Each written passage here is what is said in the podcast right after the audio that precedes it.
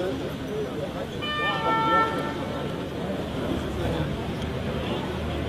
Vous êtes obligé de subir une fouille au corps de plus humiliante, vous êtes traité comme le, premier des criminels. On est dans une simple affaire de diffamation banale dans une de la presse. Vous posez des questions. Voilà, c'est pas, en train de défendre notre corporation, je suis pas en train de dire qu'on est au-dessus des lois. Euh, si j'ai pas répondu à une convocation, encore une fois, je le regrette. Euh, en tout cas, c'était pas sciemment. On peut avoir la banderole derrière, c'est formidable. Ça sera formidable, ça sera une image. Liberté pour la presse Liberté pour la presse les cas, au moment où la presse euh, écrite, la presse quotidienne nationale subit une crise sans précédent, où il y a des états généraux de la presse qui se réunissent, où on sait très bien que sans doute des aides d'État vont nous permettre de, de survivre, de continuer à faire notre métier.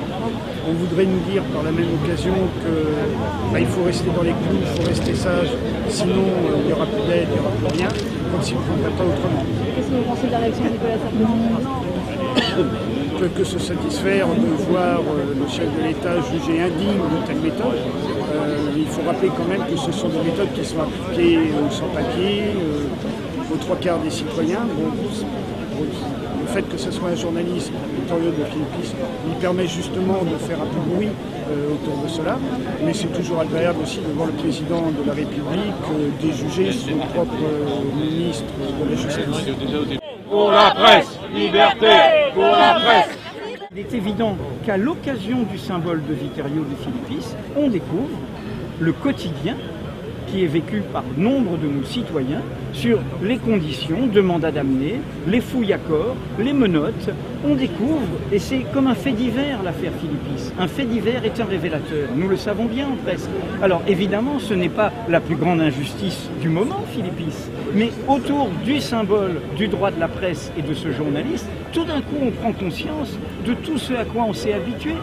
Le sanctuaire de l'école est violé, on parle de juger des jeunes à partir de 12 ans, on parle de juger les fous, on parle de l'emprisonnement à vie, on parle de toutes sortes de transgressions de nos libertés fondamentales, sans parler des fichiers de police, sans parler de la fusion des services de renseignement, dans une totale opacité. Il y a donc des questions très graves, eh bien, que la presse soit l'alerte, comme elle le fut lors des Trois Glorieuses en 1830, car n'oublions pas, des hommes sont morts pour la liberté de la presse dans notre pays.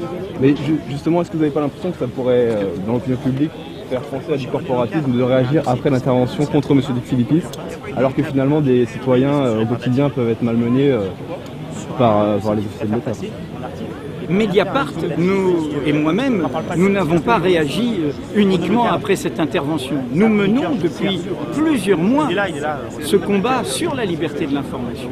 C'est ce que nous avons dit sur la critique des États généraux de la presse, que nous avons quitté au bout de 17 minutes, en nous étonnant que les débats ne soient pas publics, que euh, les membres des commissions ne soient pas désignés par la profession, que les lecteurs et les blogueurs ne soient pas représentés, que le tiers-État ne soit pas représenté. Mieux encore, nous avons, quelques jours avant l'interpellation de Vittorio De Philippis, lancé avec Reporters sans frontières un appel pour une presse libre qui décrit l'état de l'information dans notre pays et dont la première phrase, je le répète, c'est que le droit à l'information n'est pas un privilège des journalistes, c'est d'abord un droit des citoyens qui oblige les journalistes, qui les oblige à être rigoureux, à servir la vérité des faits, à être loyaux à l'égard des citoyens avant leurs employeurs, avant les pouvoirs publics, la loyauté qui nous oblige, c'est envers les citoyens, à produire des informations recoupées, vérifiées, solides, contextualisées. C'est au nom du service que nous devons rendre pour respecter ce droit de nos compatriotes.